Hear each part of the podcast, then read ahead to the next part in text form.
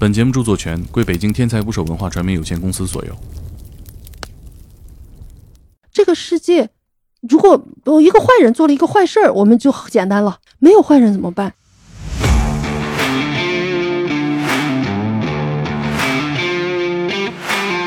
曾经饱受抑郁困扰的精神科医生，现在热切的希望人们活着。如果我成绩大滑坡，家长才会意识到这是个问题，但是孩子俩月不说话，我觉得可以接受。无所谓。这这这个绝对反了啊！就是咱们开录之前，你让我躺在长椅上，嗯，然后我就很放松。你说你想说什么都行，我脑子里全是秘密。就开始想我刚才说了，是不 我？刚才打断了，我就是不能说。就第一次看到这个的时候，我也就挺崩溃的。那精神病的标准是什么呢？就觉得你做的事情没什么意义啊，不可能把每一个来看病的人都当成嫌疑犯。为什么我会总是会关注精神病患者家属？就是，嗯，因为我曾经当过这个家属，很脏很脏的水，上面飘着那个木头，然后他就跟旁边的人说他会轻功水上漂，然后他一踩就掉进去了。我们在对抗的是一个力量比我们大很多的东西，可以短暂的停下来休息，但不要放弃，也不要过度的责怪自己。他说你走进了一家超市，然后货架上总会有那种，你脑子里简直想不通，这个东西还有人买啊！如果摆在那儿，就一定有人买，只是你不买。每个人都允许别人有自己的精神世界，可以允许别人的世界是不一样的。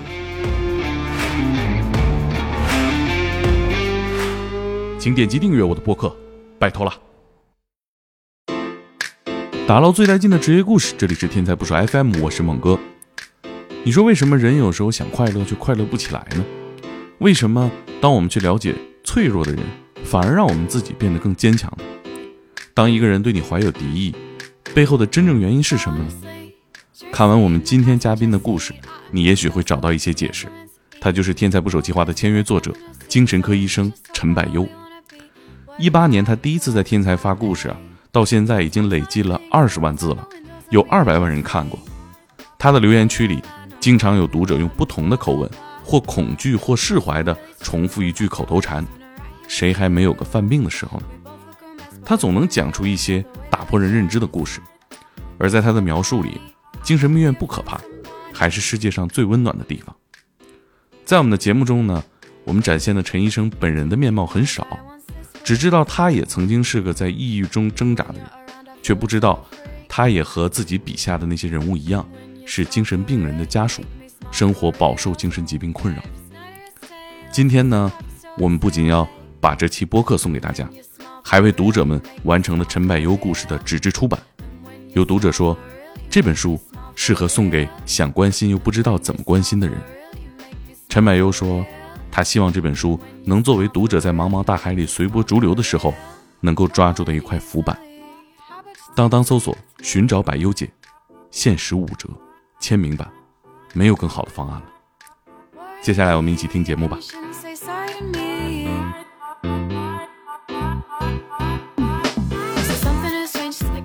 你记得是第几次录音了吗？我反正好几次了，录过两次，发过两次啊。咱俩那期节目，我我后来做了一个纸贴在公司，嗯，就是了解天才不说 FM 必听的十期节目里，荣登前五啊，大家反响也特别热烈。嗯，就第一次录的时候吗？嗯嗯，因为本来就是听节目的这个人群对这个心理健康就比较关注啊，嗯，加上呃，咱们那期节目也聊了好多跟大家关联性特别强的话题，嗯，所以大家就特别有共鸣。嗯，对于你说的好多话，啊评论区里边都反复重复，你还能记得吗？就是谁还没有个有病的时候？对，哎呦，这句话在我们评论区里边感觉治愈了好多人。就是我就觉得好多的那个小孩抑郁或者什么样，大家反应都特别特别激烈的时候，我就会觉得我们还是要允许小孩有抑郁嘛，就谁还没有个抑郁的时候，就不要反应那么大。对，主要还是要。就大家一起处理这个东西，不是说我们全都回避了，然后就从来没有抑郁过这个事情，孩子会不会抑郁啊？哎，算了，我不做了。就后来他一点跟抑郁或者跟别的情绪相处的经验都没有，一旦发生一个问题，就不知道怎么办了。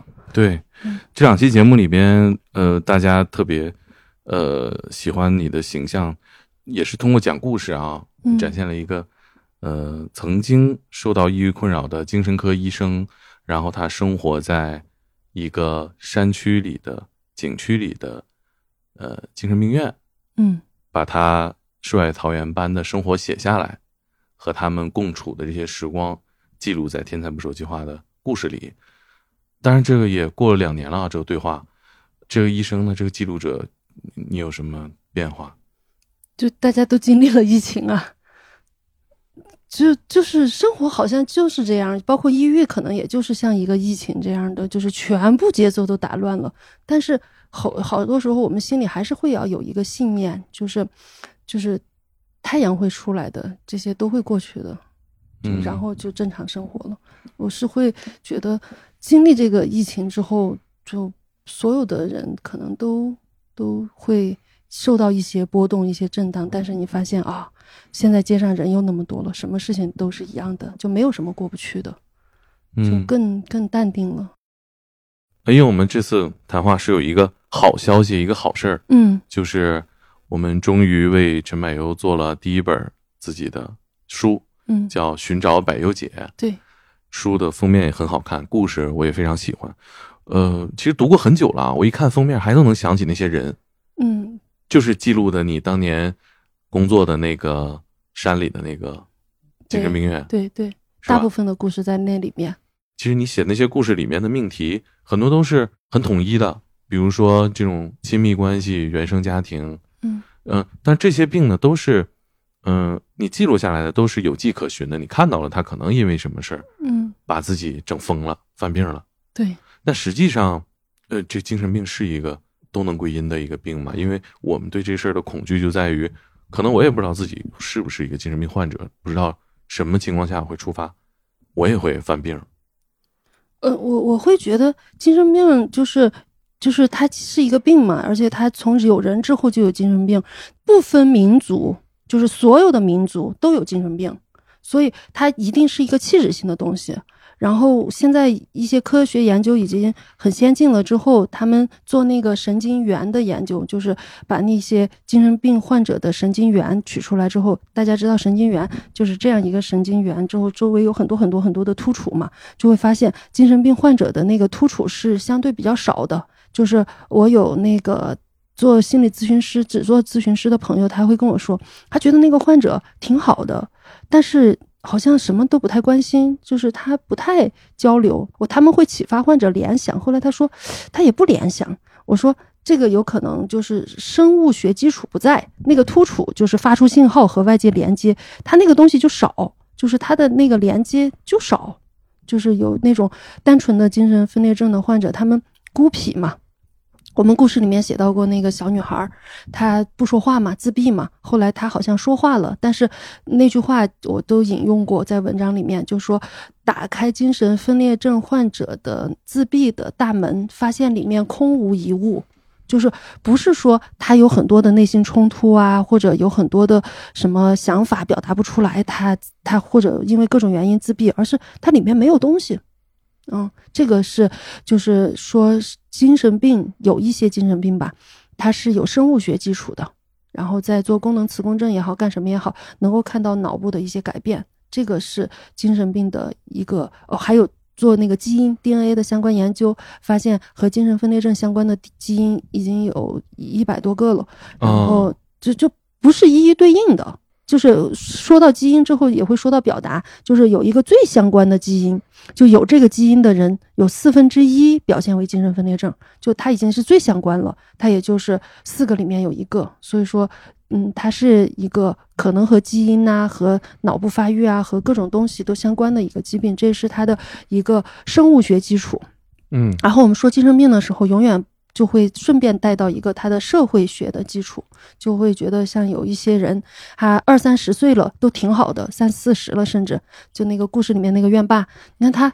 他他也挺要强的，他都挺好的，但是大家会觉得好像他的那个社会归因更强，就是嗯他很要强，他他他那个在在火车底下，然后就就差点被压了之后，所有的人都变成指责他，他就觉得我是个受害者，然后别人就指责他，这种就是社会学因素，所以我们会觉得那个精神病它永远是两个归因，就至少是两个，就是生物学的和社会学的属性两个东西。嗯嗯嗯，像我们谈到这个精神类疾病，不光是恐惧自己成为精神病患者，嗯比如说我们谈到这个精神病患者的时候，也会想到一些呃刻板的印象，比如说他们会攻击人啊，等等等等。嗯包括其实作为家属啊嗯，的生活也会随之改变，对受很大的影响。对，其实你故事里面很多讲的就是家属和患者之间的这个故事，以及这个呃患者是如何在这个生活里面达成一个平衡。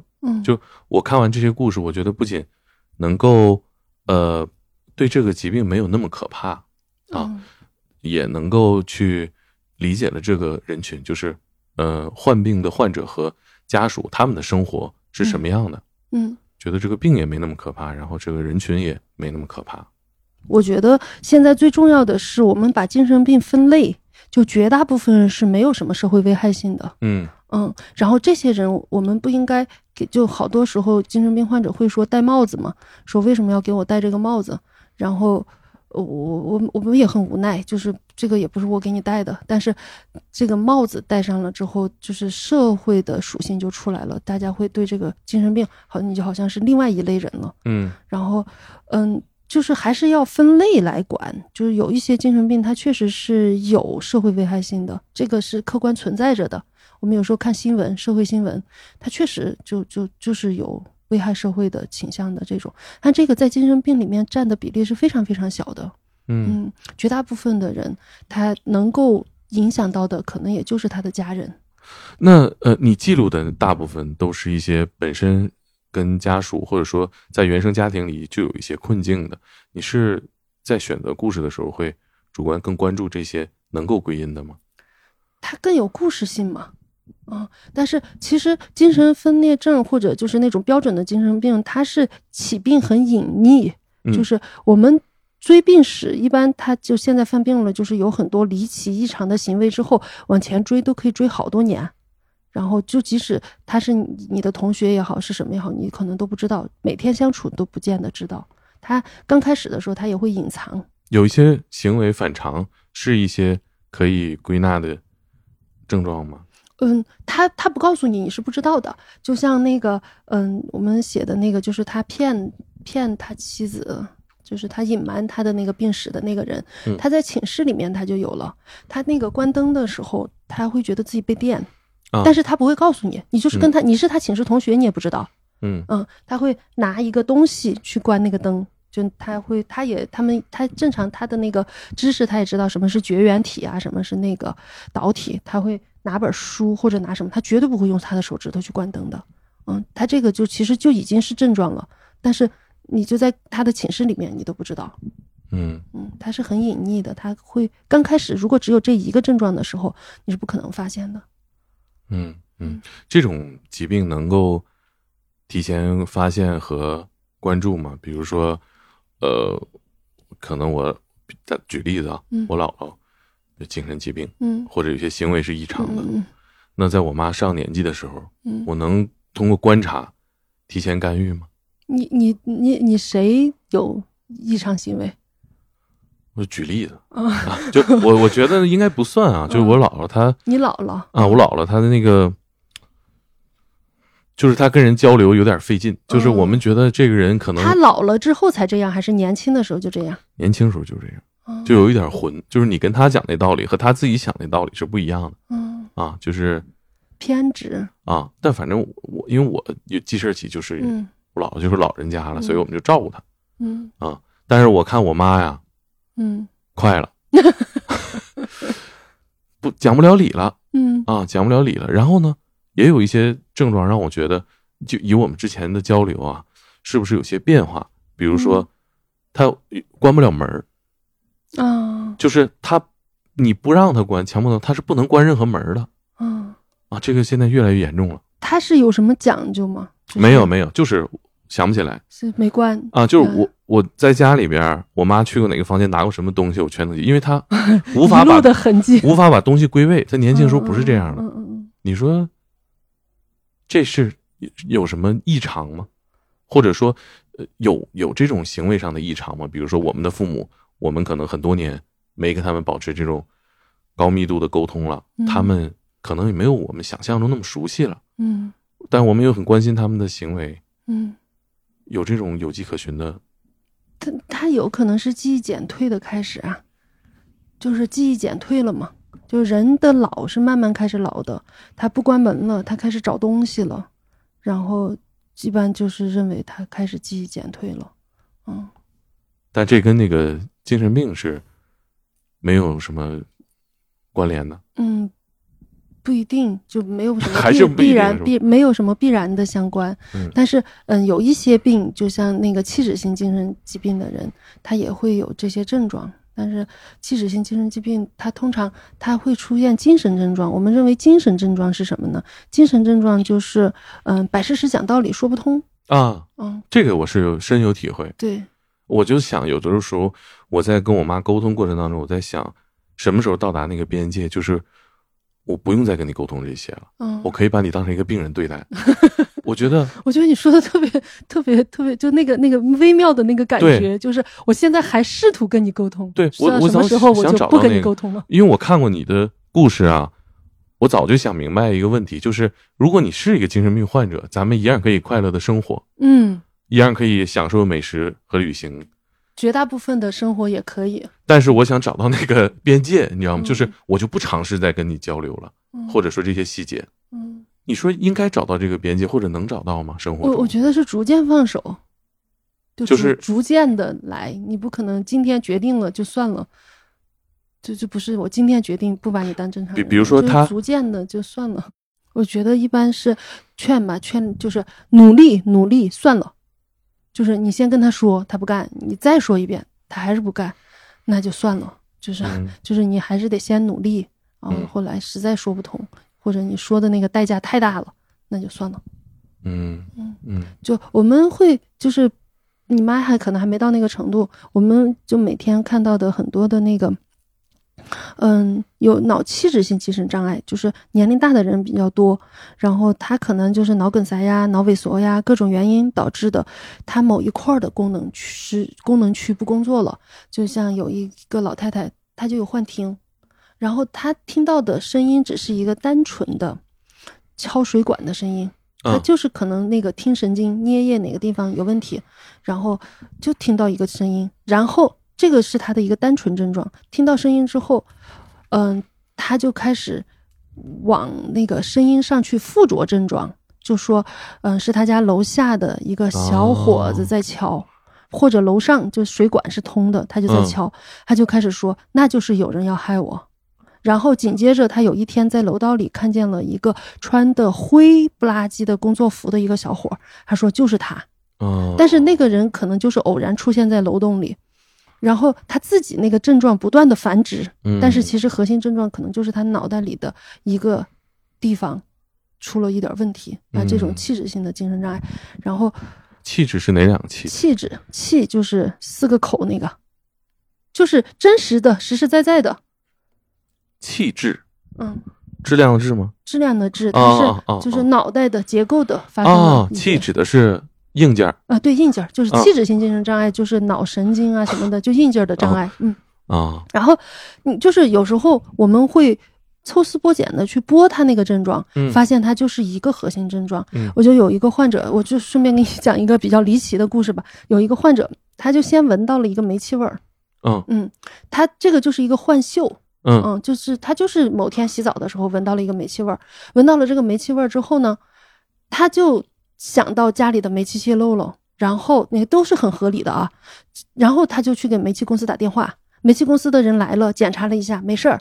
然后人家就什么测量什么的，就说没事儿就走了，然后他就觉得那个煤气公司的小伙不负责，嗯然后他就去那个总公司去，然后又再来检查，也没查出来有什么问题，他就不敢洗澡了，他就觉得就是有人要害我。你看，嗯。他从一个闻到一个煤气味儿之后，变成了有人要害我，嗯，然后紧接着看谁都要害他，就把这个给补全了，就不断的在找。原因。对对对，他用自己的那种那种就不断的去寻，不断的去寻，然后这个就是他最开始，我们就如果能够找到最根本、最根本的，其实就是某一天他洗澡的时候闻到了一股不知道这个是不是真实存在的煤气味儿，呃，是，嗯，呃，还好我大姨的换秀是酱油味儿，她不会补全成这个故事，她就是说谁把酱油瓶子弄洒了。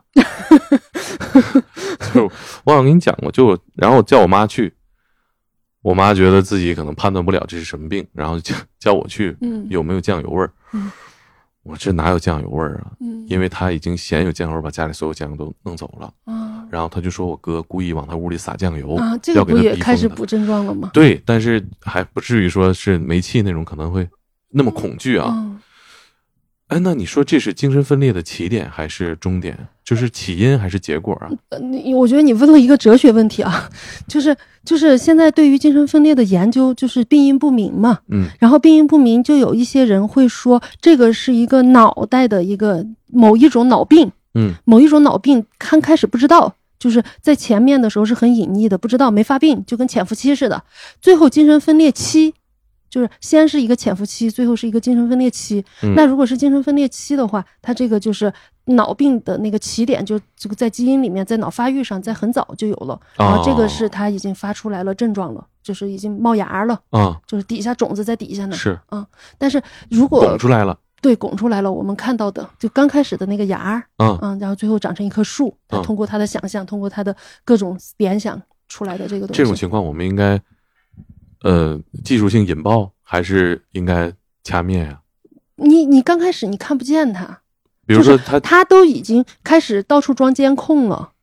对吧？就刚才我说的那个患者，他已经到处啊装监控了，就就是像那个刚刚说的那个摸摸电的那个，嗯他他就是去拿一个书关门，嗯或者拿一个笔，拿个什么，这个时候他其实你是不知道的，他也不会说的，他不会告诉你的。但你看到的时候都好多异常了，他已经开始装监控了，已经躲了，就是各种躲啊，就是已经有很多人在监视我了，如果家人这样，我们怎么帮他呢？在什么环节能做什么吗？就住住院去啊，赶紧治疗。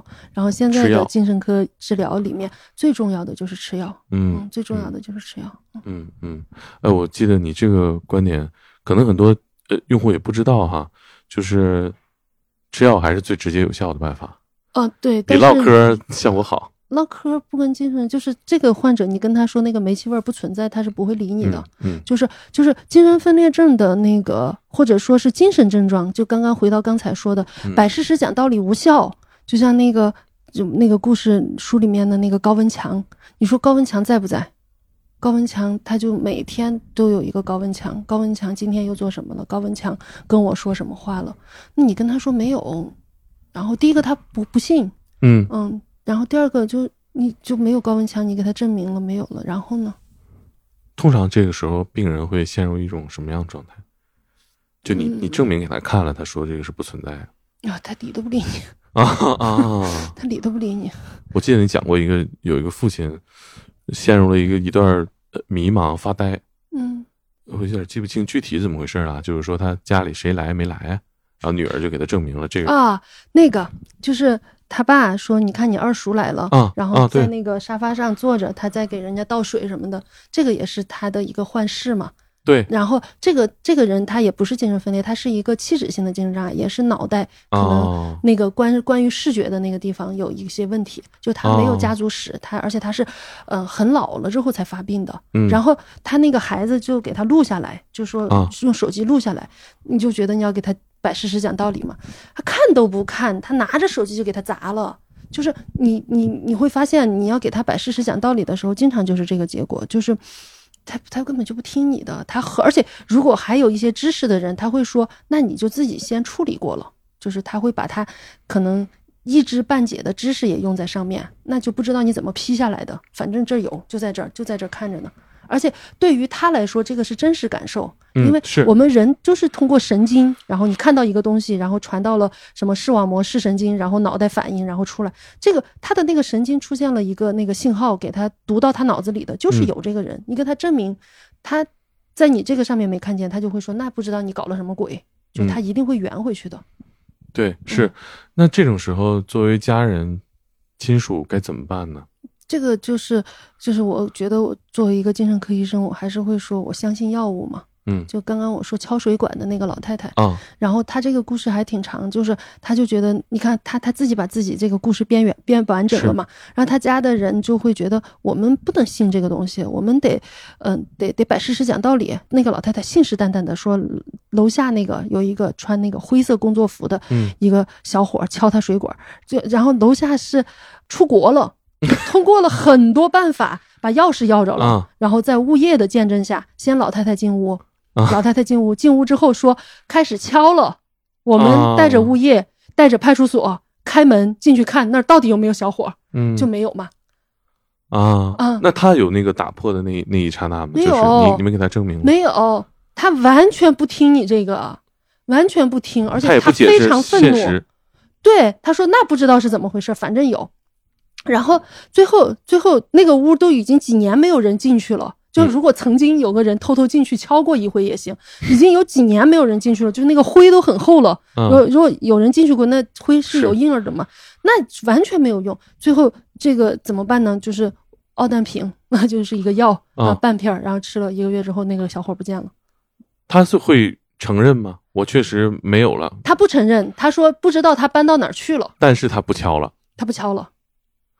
那比如我们把患者带到精神病院的时候，嗯，呃，你告诉他你是一个现在有精神病的症状，我要给你吃药了，是不是也是一种打破他幻想的一个动作？他们总会就人他他总会就是跟你有一些人是非常反对的，你才是精神病呢。就我以前还被嗯一个老干部投诉嘛，啊说你这么小一个年轻人，你怎么能冤枉一个就是就我这种他他说是精神病呢？你就你太坏了，你没有良心。啊但是他其实就是这种器质性的精神病。啊啊，就是因为脑梗塞、脑萎缩，他都八十多了，嗯，但是他会对精神病不认可的啊。嗯但是有一些人会柔和一点儿，说反正我也犟不过你，你可能还得让你照顾我啊，你让我吃啥就吃啥吧，死了就算了什么的，就会说那种丧啊丧气的话啊。他有些人会吃啊，但是这个老太太来说，就是半片奥氮平，吃了一个来月就没有了。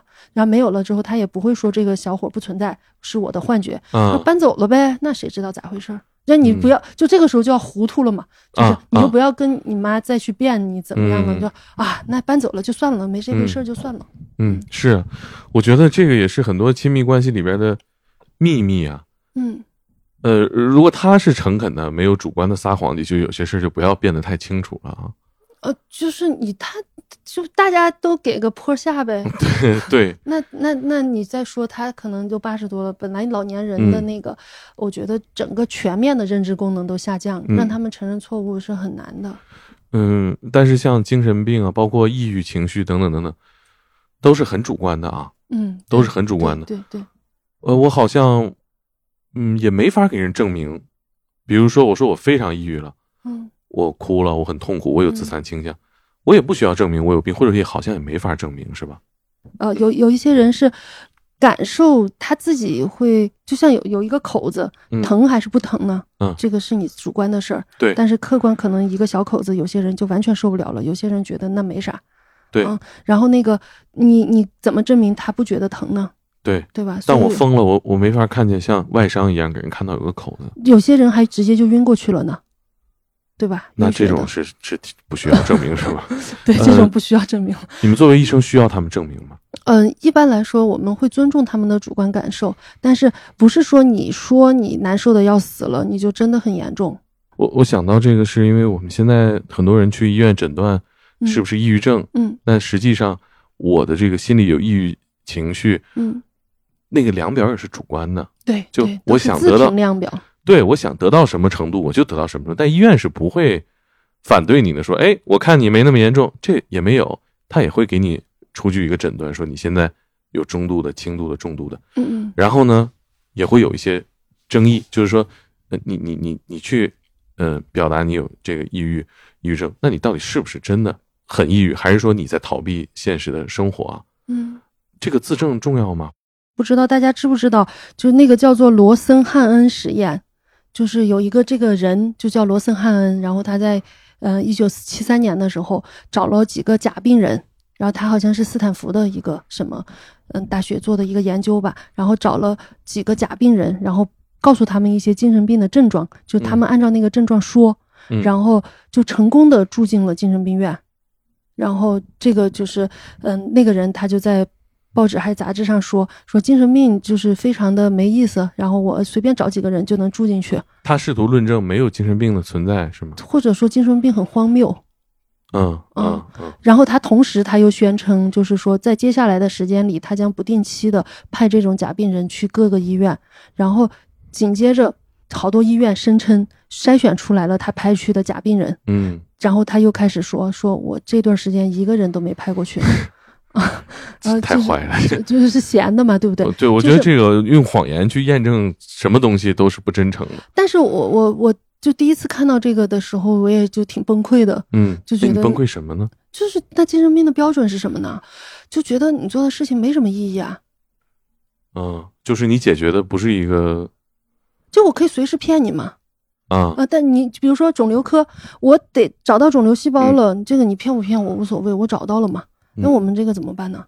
嗯然后我就会很崩溃啊。哦但是，但是后来我是把这件事情想通了，就是说，第一个，我们不可能把每一个来看病的人都当成嫌疑犯，对严格的筛查他嗯到底你是不是骗我的。嗯虽然有时候会脑子里还是会去想着我要验证他的说法，因为嗯精神病他本来也有很多的幻觉和妄想，本来就归纳嘛。然后我可能在我叫不准的时候，我会找他的家属过来确认一下，或者有时候我们在门诊时间比较短的时候，也没有办法做判断的情况也是挺多的。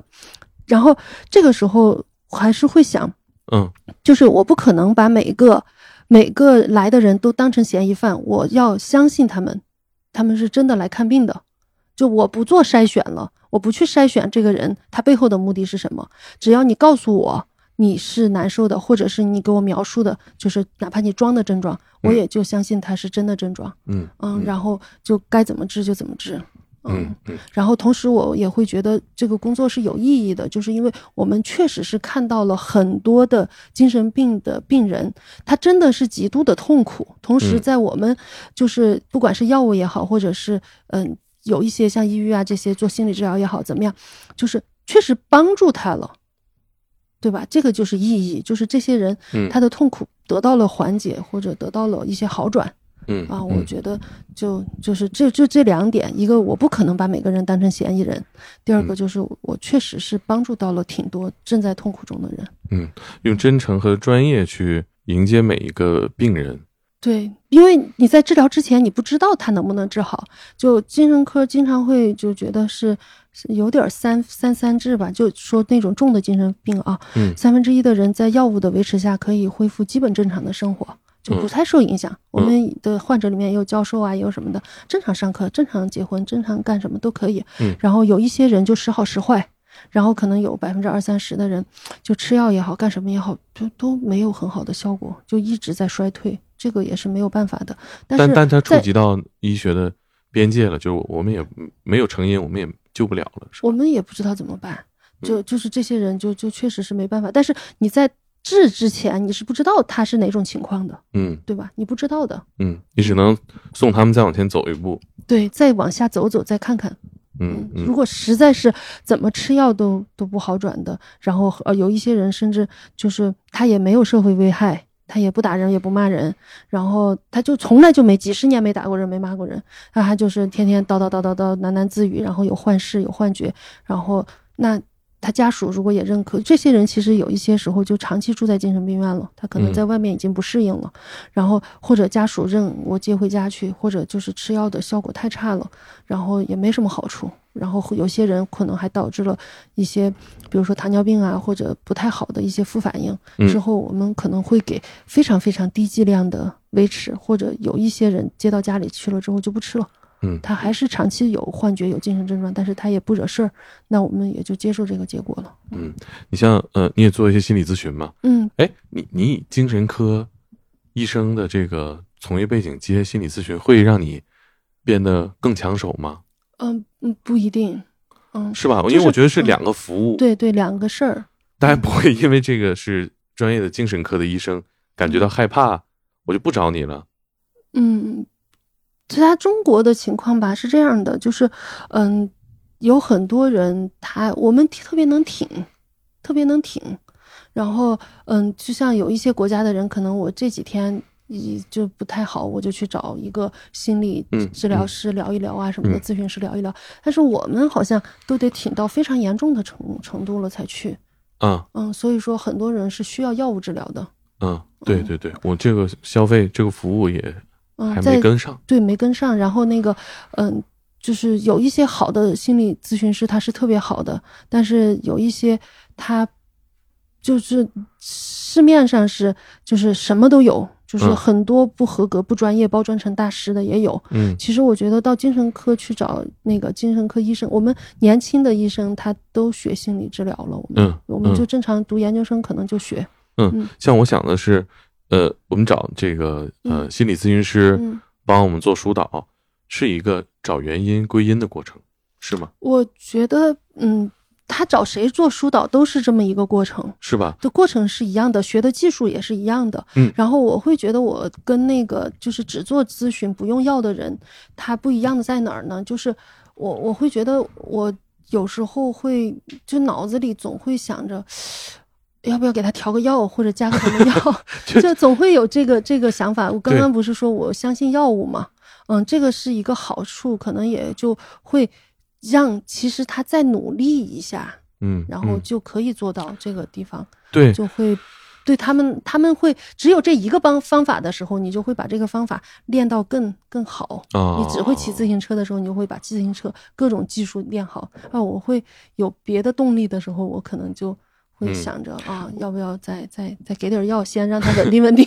我觉得有点像什么呢？就是像一个奥数题呀，嗯。你在小学高等数学，对你小学的时候学奥数题，你要不断的去找那个方法。嗯，但是你学了方程之后，你又觉得这方程不就解决了吗？就我想到的是，比如大家做心理咨询，实际上是很多的抑郁情绪也能在生活当中找到原因，你能去逐个的在实际问题上解决。嗯，但是呃，精神类的疾病，在你们作为精神科医生的这个角度去解决，可能也不需要明确的归因，把你这一路抽丝剥茧全都捋清楚。我用药解决症状就行了。嗯，大部分捋不清。对，我觉得你对吧？总结的特别准确，就是很多的精神科疾病你也捋不清。嗯嗯，我就像我刚刚说那个起因，就是好多年前就洗澡的时候闻到了一个煤气味儿。嗯嗯嗯。但是他来了之后都好多年了。如果他不是在我们那住院，不是慢慢的去聊，而且这个东西这个过程我知道的时候是就是通过了好多人跟我说。嗯，就这个患者他。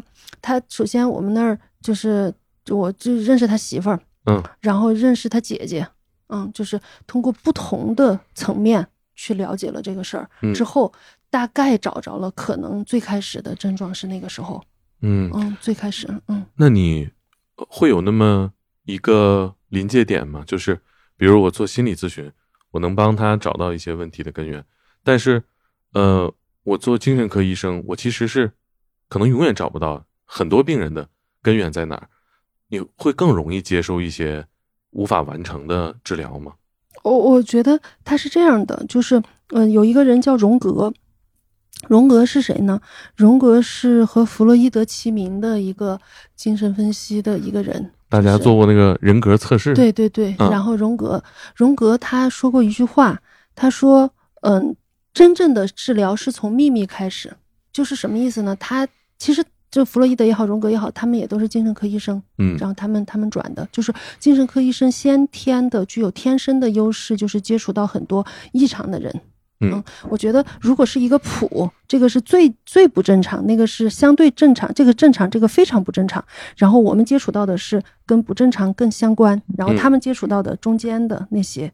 然后我们是从这头开始工作，最后的目的肯定都是让大家更加的适应社会啊什么的。然后荣格说的那个，就是嗯，治疗从秘密开始，就是不管是精神病也好，是那个心理治疗也好，其实它不分高低上下，都挺难的。就是一个普通的抑郁也挺难治的。是，嗯，然后就是那个精神病的患者。我们经常会在可能五分钟之内就知道了一个三十年、五十年、八十年他没告诉别人的事儿。嗯嗯，或者说他更容易向你们讲出秘密，也是因为他们在寻求帮助。对对对对对，非常急切的寻求帮助，所以才会快速把秘密讲出来。对他要他就觉得你是专业的，他信任你。就有时候我们会觉得，嗯，没有办法，就是你可能就是有责任去帮他解决，因为他已经给你说了他的秘密了。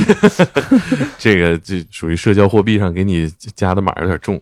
对，但是还是会尽力，就是是实在没办法，那也就算了。嗯就是咱们开录之前，你让我躺在长椅上，嗯然后脚接地，然后像心理咨询师会说的那样的话啊，嗯，然后我也非常投入，然后我就很放松。你说你想说什么都行，我脑子里全是秘密。就开始想 说了，是不是？我刚才打断了，我就是不能说。如果如果他们不在，我我可能会说，但是今天肯定不能说。嗯嗯，我觉得也是，就是如果如果你带入到那个状态里面，你知道你有很多秘密，然后呢，你也没有把他们忘了，他就是不断的在缠绕着你，你可能就会有一个不断施压的一个过程哈。嗯，其实说出来之后会特别舒服。对对，所以我觉得这这一直是我觉得心理咨询的一个价值所在嗯啊，但它和就是治疗是两回事儿嘛。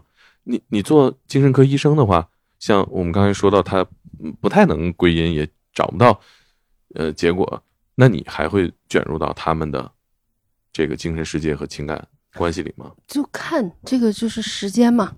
呃，我今天早上看见一句话，就说时间是自称能够治包治百病的庸医。你和他接触多了，嗯就是你你身边的，如果说你在农村住过或者怎么样，嗯谁家有什么事儿，你不用刻意关注，你都知道了。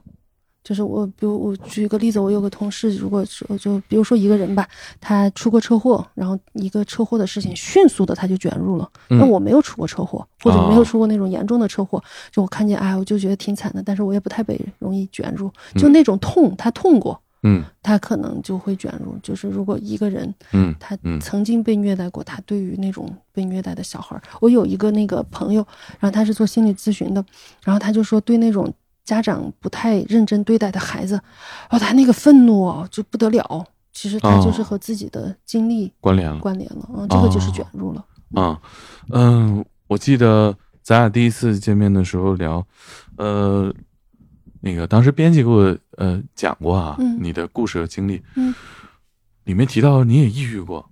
我看到你那天咱俩第一次见面的时候，后来嗯咱们嗯嗯熟悉了，我跟你讲过，你那天在我看你在自言自语，啊，对，就是我总是自言自语。对，但是第一次见到你的时候，我是不太敢敢问啊，对，嗯，我就觉得这是因还是果儿啊，就也会想，但是没好意思问。但是我们在做这本书的时候，嗯腰封上的一句话其实是非常打动我的，就是一个曾经饱受抑郁困扰的精神科医生，现在热切的希望人们活着。你在序言里也写了一个故事啊，就是呃，你父亲呃有过这种精神异常的症状，你的生活也因此而改变啊。呃，你一直就能分享这样的故事吗？你什么时候能够呃理清楚自己跟这个精神问题的关系的？就很多人都是误打误撞的，就是就就就就进去了。然后我觉得，嗯、如果说按照现在的诊断标准的话，我的那个高中时候可以诊断双向，啊，什么样的？就是就是时不时的就不理人了，就是啊不就跟谁都不说话。我觉得现在也是吗？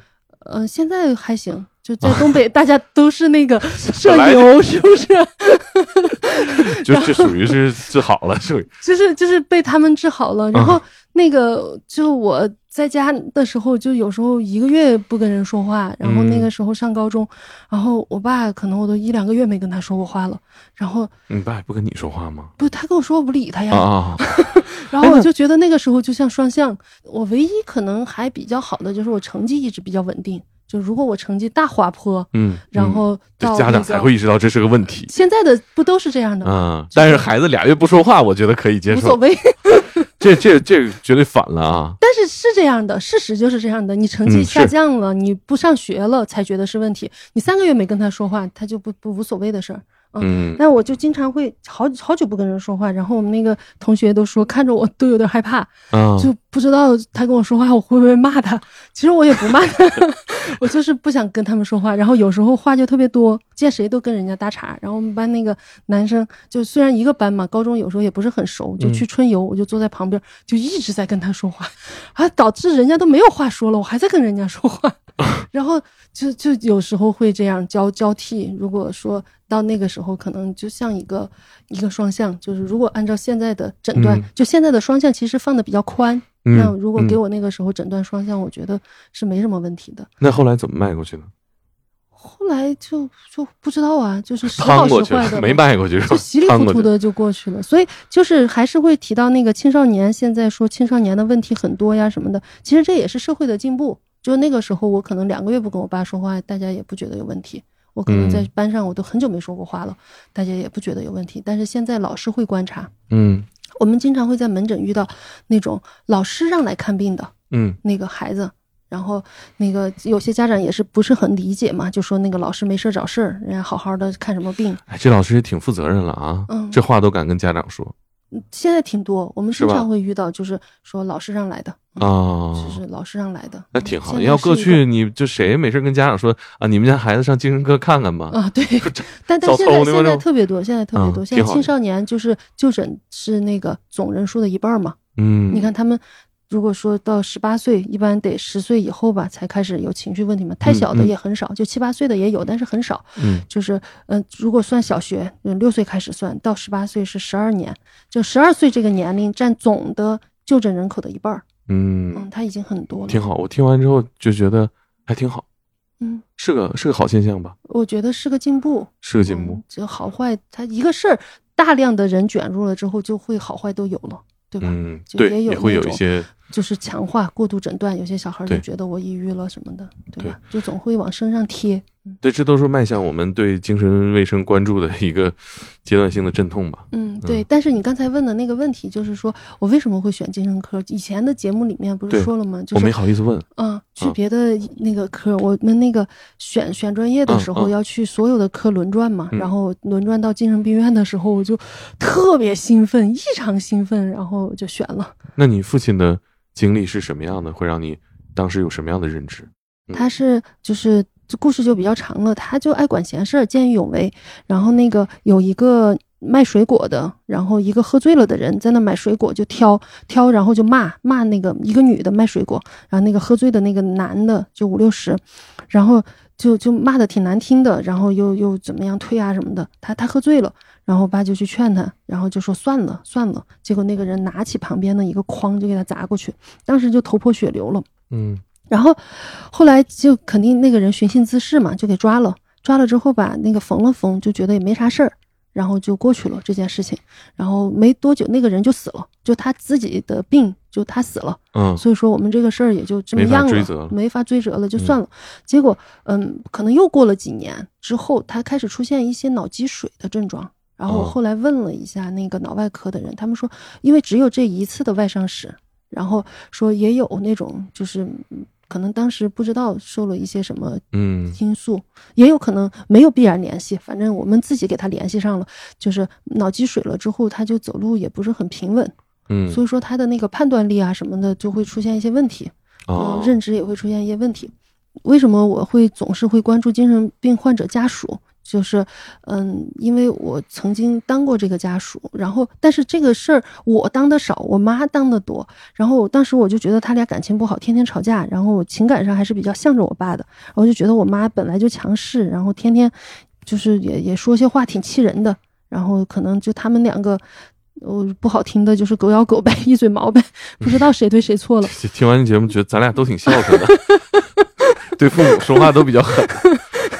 然后，然后。然后就是就是有几个事儿，就是我爸有一次走在那个大马路旁边的那个就是排水沟，排水沟吧，就是很脏很脏的水，上面飘着那个木头，然后他就跟旁边的人说他会轻功水上漂，然后他一踩就掉进去了，哦，一身的臭水，啊，然后当时我妈都快气疯了，跟我说，你知道你爸又干啥了吗？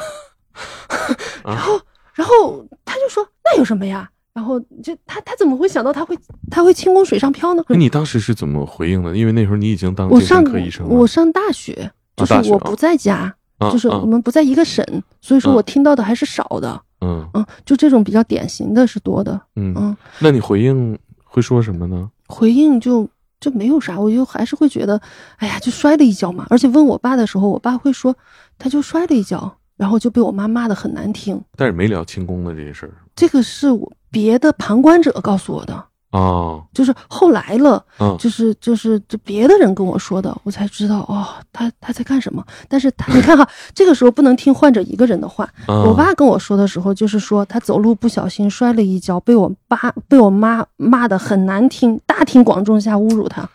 然后我就觉得我妈是不是脑子有毛病？嗯 但但是你看，再结结合前面来看，嗯就是你你不知道去怎么判断的，你不能够永远不能够只听一个人说。嗯嗯，然后那个是个旁观者说：“哎呦，当时你爸就让他别去，让他别去，就是拦不住啊。嗯”嗯，然后他还他还有一次就是走到那个房子上，然后我们家那个老房子是他盖的，就九几年盖的，然后有点漏雨，他上去把那个瓦收拾收拾。嗯然后其实当时就说找一个工人，他就他就逞强，他就那个时候各种逞强，嗯然后他就他先搭了个梯子上去，然后后来他走到中间离梯子很远了，他就直接跳下去了，跳下去了，然后根骨就断成三节。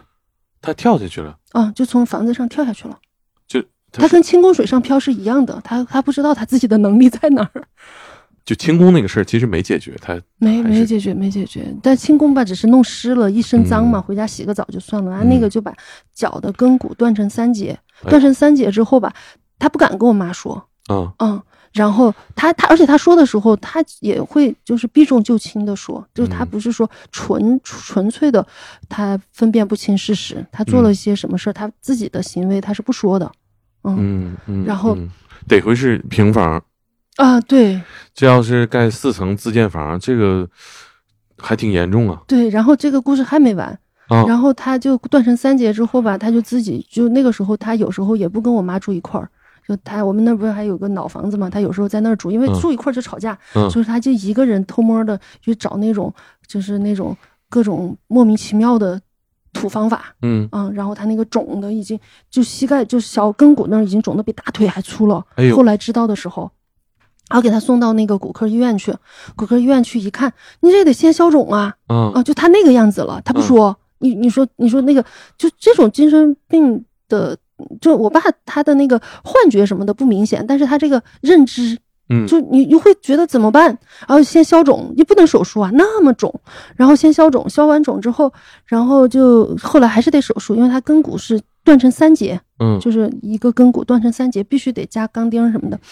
然后这下他就给医院讹上了，哎呀，我啊就觉得不好意思，就是他终于消完肿了，终于就是加上钢钉了，加上钢钉了之后呢，然后正常人家大夫告诉他明年就长好了再说。嗯。然后就会经常，就不是经常了，就是住在医院住了好几个月，在那住院的时候就各种闹，闹到人家那个别的那个就给他一个人一个屋，嗯。嗯，他他不配合，然后他觉得他比谁都能干，嗯，然后然后那个就我我妈都说我都没有脸去医院，就没有哦脸，但是你还是得在那治。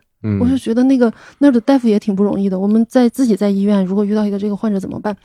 然后后来就请了个护工，就还是要护理嘛，你还是得护理。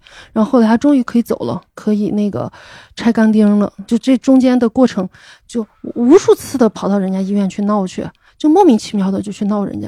然后我问他，我说你为什么要闹人家呀？他说我闹他怎么了？啊，他不觉得他有问题啊。嗯，就我都去人家那儿去道歉，我都觉得这个精神病惹的祸呀，就是 你你会你怎么把自己的办？工作证拿出来，那没有，相信我，那没有那没有，我也我也不好意思。然后，嗯然后我就知道，其实他都不算是最能闯祸的，就是我们有患者就是出去给人车砸了，你问他嗯为什么不知道？就像那个院坝的仇人，嗯，他拿着嗯羽绒服就把那下水道给堵啊，了堵了啊，啊！你问他为啥？他这一天天的，反正不喜欢了呗，就他不跟你说这些，嗯。那你是怎么切换这个身份呢？你会尝试，呃，呃用你工作当中的能力去给父亲治疗一下？没有，就是家属是很难的，就是像你都不知道什么时候就不管你妈了吗？嗯就我爸他不会配合治疗的，嗯，他对呀不会配合的，那你怎么办呢？你已经劝也劝不了啊。你已经是这个领域里社会上最专业的人士了。嗯，对，然后我就开始问那个我们科的那个别的人呢，说给他吃点药吧。嗯，然后这个时候我就会想，就是那个家属什么时候可以给患者就是私自用药呢？因为他就不承认他有病啊，就是不承认呐、他就没有那你偷摸下药这事儿合适吗？你没有办法呀，有时候可能，但是这个就涉及到很多的伦理问题了，我就不知道大家能不能接受。就是，但是在精神病的家属里面，这个真的就是，我们先不要想着被精神病，你如果你是他的家属，你怎么办吧？对啊，那我肯定就是发挥高超的演技骗他吃药了。哦，你骗不了的，他比谁都精。你试过吗？哦，试过呀，怎么骗的？就是有那个无色无味的药啊，就是能加进去啊。就精神科就有这个药，我们还有口崩片，你知道吗？什么叫口崩片？口崩片，就是口腔崩解，口扔到嘴里就化了，你吐都吐不出来。啊啊，就崩放进去就完事儿它自己就化了，然后那个就是不是有一些药叫舌下含服吗？啊。对就是舌下有一个血管，就是可以直接的，就是让你啊，迅速的就去吸吸收了。就是那我们这不是容易多了吗？你得放到他嘴里去啊。他睡觉的时候掰开往里一丢不就好？嗯，这个他同意了吗？他没有，肯定是不同意。对啊，所以就是就是当有很多人就是我我觉得这种讨论也是必须的，就是说你凭什么强制治疗他，或者什么就被精神病了？因为他也治自证不了，你也证明不了，那你治疗这而且他没有，我就像我爸这个他也没有太闯祸，他可能在医院里面，他也没有说他就是，哎，就是说话不好听，就闹吵吵着别的患者了。但是你要说他就是真的去伤人呐、打人毁物啊，他也没有。伦理是怎么规定的？伦理就是这个地方就永远是说不清的地方，就是就是有一个标准，就打人毁物强制治疗，啊这个大家没有争议那。对你来说，你两个身份重叠了，你怎么判断？就是做不出正确判断。我但是我在很多故事里面，我会觉得家属很不容易，就是不知道怎么办。跟你自己作为家属这身份有关系吗？跟当我做家属的时候，我也不知道怎么办，啊，就是不知道，就是就是其实他没有，就是没有太规范的用药。我就是放到我现在，我也不知道怎么办。你把他关起来，送到精神病院去吗？他好像绝大部分时候也挺正常的也。犯不上。然后你不送过去吗？你不知道他哪天又轻功水上漂了呀？家家里人也遭罪，啊、后来怎么解决？后来就是意外，嗯，就他他没有几年，他就是就是脑出血就没有了，然后就没有再这件事情了。但是我现在我依然不知道该怎么办。你就你就把他送进精神病院吗？我感觉好像没有办法。你你然后他这在轻功水上漂的时候，他可能又掉下去了。嗯嗯，你讲的时候很轻松，然后呃，像讲别人的故事一样啊，就是丝毫没有，嗯，是因为想开了，或者呃，就是处理了很多很多这个问题，就是已经就是，就我们有时候会有一个疗法嘛，心理治疗有很多的流派，其中有一个小的派哈，就叫叙事治疗，嗯。就是当你在讲一个事情的时候，可能就是在治疗，是。就真正的事情就或者真正的难受的地方是讲不出来的。就是你不讲的时候，这个事情就永远在。可能这个已经是我第十遍讲了，或者是多少遍讲了，我就还好。嗯但当时是是很很麻烦，因为每天一接电话啊，我就爆炸。就是我接到我爸给我打电话，或者我妈给我打的电话，我都就爆炸的。就是我会去操场跑圈儿，我觉得跑个二十圈儿啥的，还得有利于减肥哈。嗯 就是真的，你你不知道该怎么办，就觉得堵着，就是那个身上堵着，你那个嗓子里就像堵着一个东西，你怎么办？就是不知道，就是你就觉得心胸口堵着，然后你就出去跑啊跑啊跑啊，嗯，嗯，连你都没有办法，那岂不是大部分患者也都没有正确答案了？就是没有正确答案，所以说会有一个倾向，就是我们尽量的找专业的人来帮助，那你当时有人救你，或者你寻求过帮助吗？就是问单位的同事啊，就是还有老师嘛，老师也是那种专家级别的，嗯全部的意见都是说给药，这个时候你只能给药，嗯，然后说就我们有那刚刚说有无色无味的药嘛，还有口腔崩解片嘛，各种药嘛，嗯，然后后来是吃完药之后稳定的多，嗯，稳定所的以你还是呃给药成功了，对成。功了，但是是偷偷给的呀，这个也是一个，但你刚才没讲，是怕教坏大家吗？嗯，对，可能是不知道这个什么时候该给了，嗯因为有些家属也是擅擅自给药嘛，然后就是可能就被精神病，很多人说被精神病也是这样，被精神病具体指的是什么？被精神病就字面上理解就是没有精神病嘛，你说嗯我有精神病嘛，那我也没办法证明嘛，因为精神病都说自己没精神病嘛，嗯，嗯是，就精神病院你怎么出来？就其大家那个实很容易就讲那个笑话出来了，啊对，你配合吃药了，正常就出来了。那这被精神病是一个普遍大家会讨论，或者说现实生活当中，我觉得网上讨论的多，但是现实当中就有一些新闻，我一看我就知道这个就是个精神病患者。比如呢？嗯，不不敢说啊，因为网上有好多就是已经就是说的信誓旦旦的。我就嗯说一个，就是在迪拜的那个那个女孩儿，嗯然后有人看着她，然后在那流浪呢。嗯然后这边绝大部分的精神科认为他就是个精神病嘛，嗯但是有很多人说肯定在那儿什么受到了什么就黑恶势力的控制呀什么的。嗯，我我有时候会觉得，大家比较容易阴谋论是什么呢？就是一个就是阴谋论，它比较简单，比较刺激；嗯另外一个就是不是追求简单刺激的人，他为什么愿意相信阴谋论？就前一阵有个小小孩自杀了，嗯哦，失踪了一百多天还是多少？那个、啊，大家也愿意相信阴谋论，但是在警察里面，可能大家都比较一致，就是个自杀嘛，对是吧？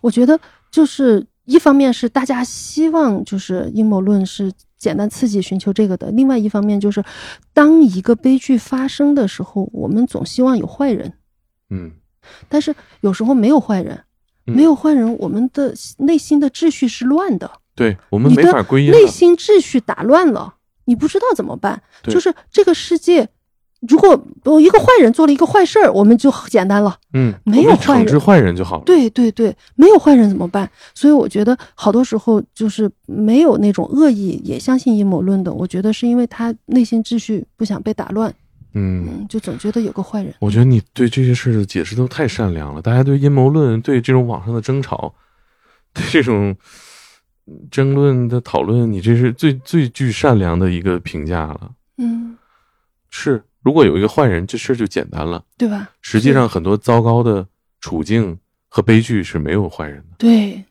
嗯对，就是悲剧的几个层次嘛，对吧？嗯嗯，有坏人是最简单的。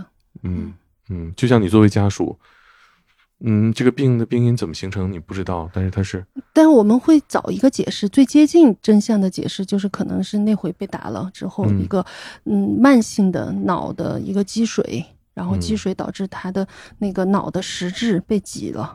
被嗯挤了之后，他的认知出现了一些改变，然后这个时候他其实我爸从头到尾没有幻觉，嗯嗯，然后没有说幻视啊、幻听这些都没有，但是他的那个躁躁躁动状态，就是他他静不下来的这个状态是很严重的，嗯，嗯然后而且他非常异常焦虑，他们做每件事情都都会很着急很着急，但是他一天什么事情都不做，但是他早上上厕所的时候他要刷牙。你说嗯你你有就必要节省那两分钟吗？但是是他不会，他上厕所他一边上厕所一边刷牙，然后就弄得一身都是。牙嗯膏什么的那种啊，就你不知道该怎么去评价他。那像你们这个职业，岂不是在一个最高等级的悲剧里面不断的重复这个过程观察吗？嗯，很多事儿是没有无解的，对无解的，嗯，你们会怎么怎么怎么解释自己的这个工作呢？就是我呃什么工作会总是面对这种无解的悲剧啊？嗯，这个就是最开始你提出这个问题的一个点呢，就是说为什么会曾经陷入抑郁呢？不就是那个患者他都已经好了吗？嗯啊，脑瘤了吗？嗯，这是你的吗？以前接的对对，这个就是我会觉得，那那能怎么办呢？嗯，就是那你还能怎么办呢？啊，就是也是没办法，无奈。嗯，不会去更多的去去，嗯，就是就是你把你的注意力放在具体的事情上，嗯就是面对 A 患者的时候，他的这个情况，哎，吃药会不会好一点，或者怎么样做一下会不会好一点？在 B 患者身上，哎，这样做可不可以？那样做可不可以？嗯就是把它分解了，就不要去考虑总体。嗯你考虑总体的时候，你会发现你好像对你永远无法照顾不到一群人，对是就是关注具体的对，人事就是你每天遇到的患者就那么多，然后你可能给他尽量的用你的知识、你的嗯那种经验去看怎么办。然后有些家属不理解的地方，你就多说几句，跟他好好解释解释，看看他能能不能够在我们往好了再努努力什么的。嗯，就这样。我在你书里面看到一句话，呃，写的特别好啊，这是你写的，你的老师跟你说过的，就是关于这个职业。嗯我们在对抗的是一个力量比我们大很多的东西，可以短暂的停下来休息，但不要放弃，也不要过度的责怪自己。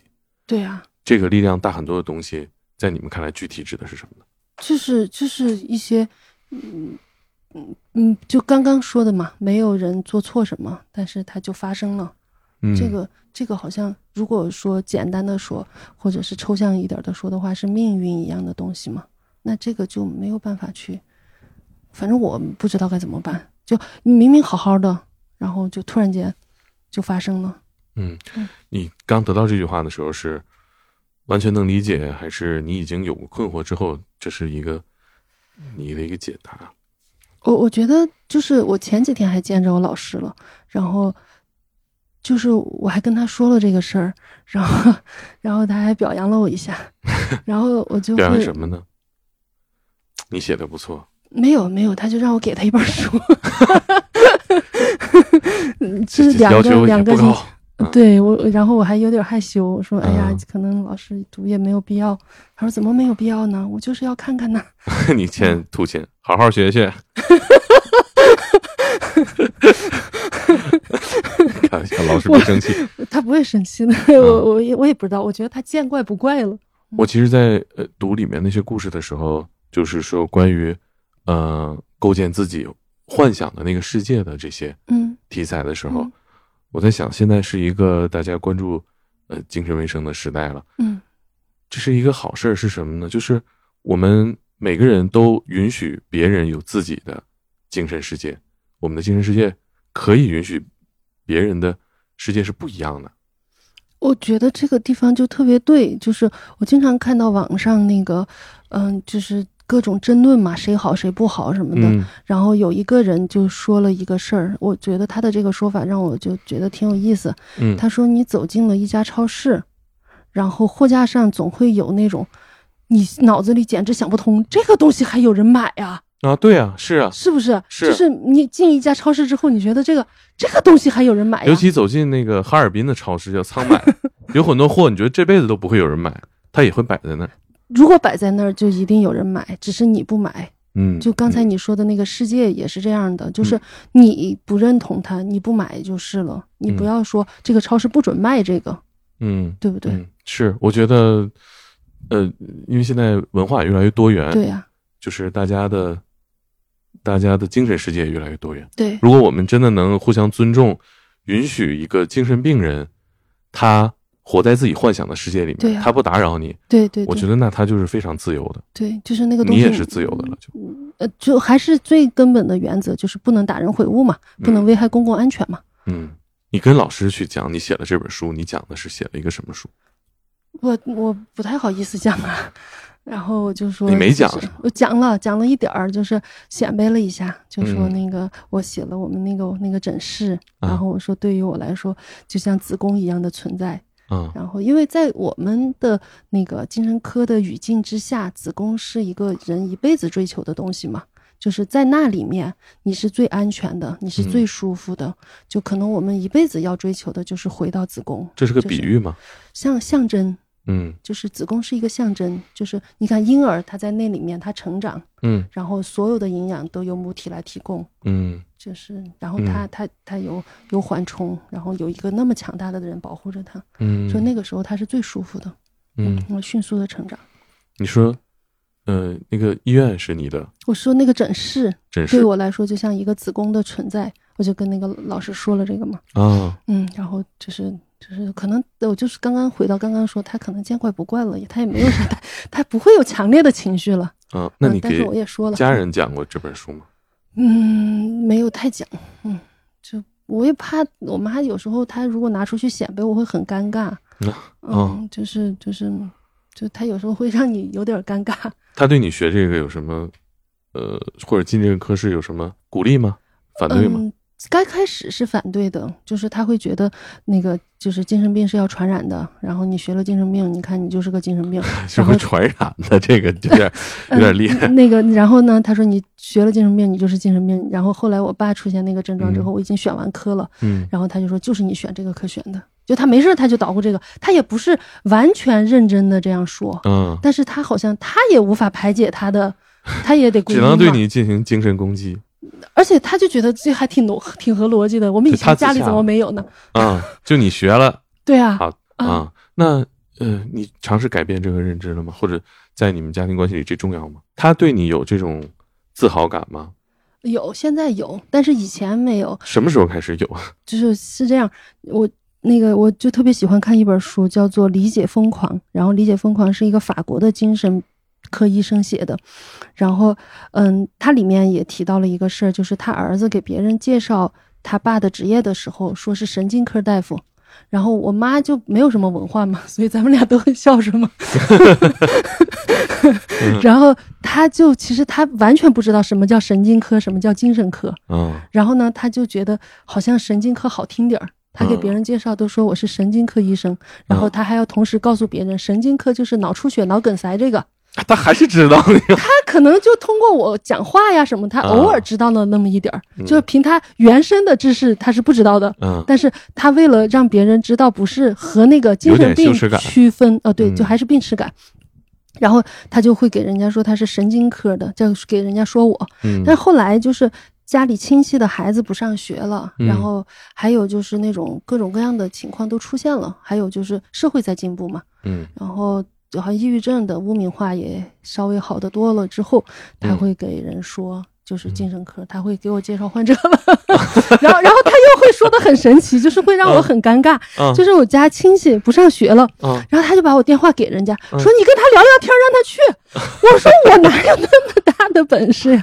然后他就觉得，那你不是每天都是干这个活的吗？他真的认同你的价值，觉得你能，他就觉得你能做到。但是做不到啊，呃，但是我其实还比较呃在乎，比如说我父母啊，嗯，他觉得你能，嗯，就是我就怕他再给我介绍买卖嘛，就是 买卖谈不下来，主要。就就接不下来嘛，这个活你干不干，就就一个孩子不上学都非常复杂，你不可能说哦给个电话我就能解决了。你能从这些里边感受到他他对你认同，逐渐认可，对，会因为这事心情变好吗？我本来也不太受他影响，哎呦，我们不是都孝顺透了，这咱这是孝顺透了。唉，行吧，我聊聊聊了这本书，然后聊了你的变化。我觉得，呃，前两期节目一起听下来的听众一定会发现你的变化啊。嗯，我觉得，包括我们对精神疾病、对抑郁的认知也会发生一些变化。嗯嗯，所以我想，呃，大家如果呃买了这本书，然后呢看完了这些故事。也能像我一样，我觉得，呃，改变了一些认知，嗯，对于我们自己的家庭的相处方式也有一些迭代，就是就是说不清的就算了，对，就是不用就每件事情分对错，我觉得好多家庭里面会分对错，这个事情是是就很麻烦，哪有对错呀？就是有基本的对错，但是不是每件事情都要去分一个对错的，挺好，挺好。那我们。这期就聊到这儿。嗯，最后有对听众有什么祝福、祝愿吗？你觉得近期你思考的事儿？我近期思考的事情，有可能又开启了一个新的话题，就是我觉得我们离精神病不是那么遥远。嗯，然后是呃，那个就是书里面的那些故事吧。就包括很多很多真实的精神病的患者，其实他们也没有那么异常。